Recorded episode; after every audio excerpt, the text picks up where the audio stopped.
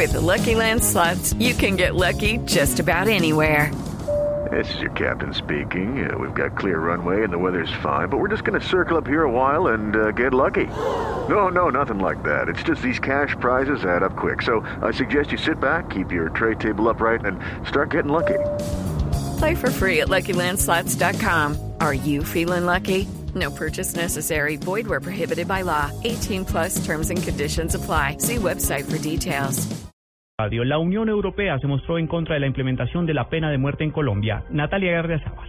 La embajadora de la Unión Europea en el país, María Antonia Van Gogh, se mostró en contra de la pena de muerte y afirmó que es potestad de cada país determinar si se debe aplicar la cadena perpetua. En cuanto a, la propuesta de pena de muerte, la posición de la Unión Europea es estar en contra de la pena de muerte. Nosotros tenemos una política de derechos humanos muy fuerte, creemos en la reinserción, claro, con muchos elementos eh, de apoyo, de acompañamiento, etcétera, pero no creemos que la pena de muerte sea una solución. Van Gogh lamentó además los hechos ocurridos recientemente con varios menores en el país y aseguró que desde la Unión Europea tienen múltiples programas para combatir la violencia contra los menores.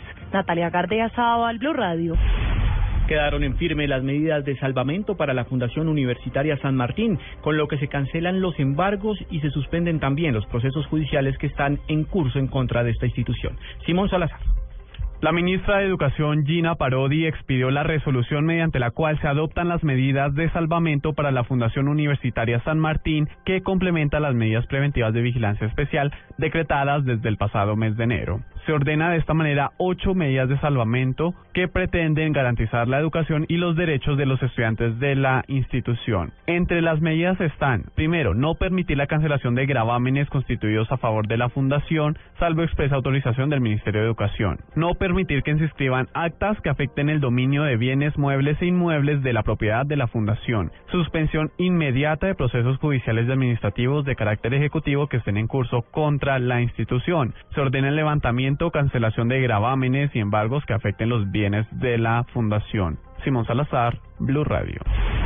Más noticias en Blue Radio. El ministro del Interior, Juan Fernando Cristo, resaltó que las minorías fueron tenidas en cuenta en el Plan Nacional de Desarrollo. Hay cinco artículos que benefician a la población indígena y también hay un articulado que beneficia a los ROM, aseguró el jefe de la cartera política.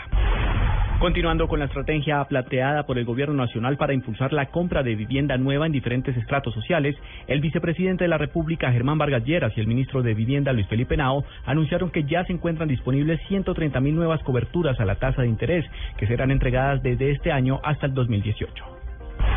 Y lo más importante en el mundo, el Consejo de Seguridad de las Naciones Unidas llamó a las partes envueltas en el conflicto en el este de Ucrania a cesar inmediatamente las hostilidades en una declaración votada por unanimidad por los 15 países miembros, incluido Rusia.